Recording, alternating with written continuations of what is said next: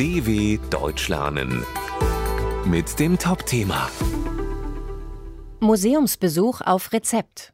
In Brüssel versucht man, depressiven Menschen mit einem ungewöhnlichen Pilotprojekt zu helfen. Ärzte verschreiben ihnen kostenlose Besuche in Museen. Die Beteiligten sind von dem Konzept überzeugt. Menschen, die an Depressionen erkrankt sind, leiden oft sehr. Viele schaffen es kaum, sich anzuziehen, das Haus zu verlassen oder sich zu verabreden. In Brüssel hat man nun eine ungewöhnliche Lösung gefunden, um depressive Patientinnen und Patienten aus der Isolation zu holen. In einem sechsmonatigen Pilotprojekt können Ärztinnen und Ärzte den Erkrankten kostenlose Museumsbesuche verschreiben.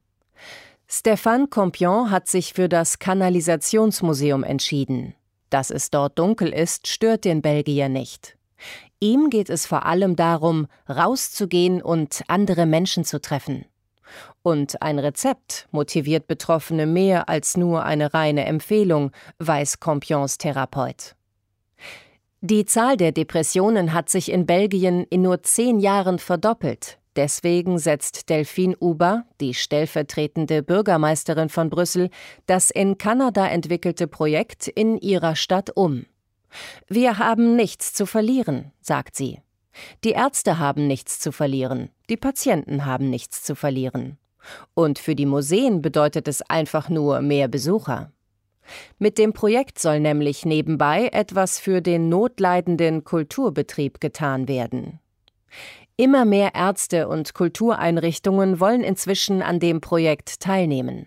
Denn die positive Wirkung der Kunst auf depressive Menschen konnte in über 3000 Untersuchungen wissenschaftlich belegt werden. So hilft die Beschäftigung mit Kunst nicht nur bei der Behandlung, sondern auch bei der Prävention von Erkrankungen. Stéphane Compion drückt es so aus. Ich vergesse meine Probleme und habe Augen für die Wunder der Welt. dw.com/topthema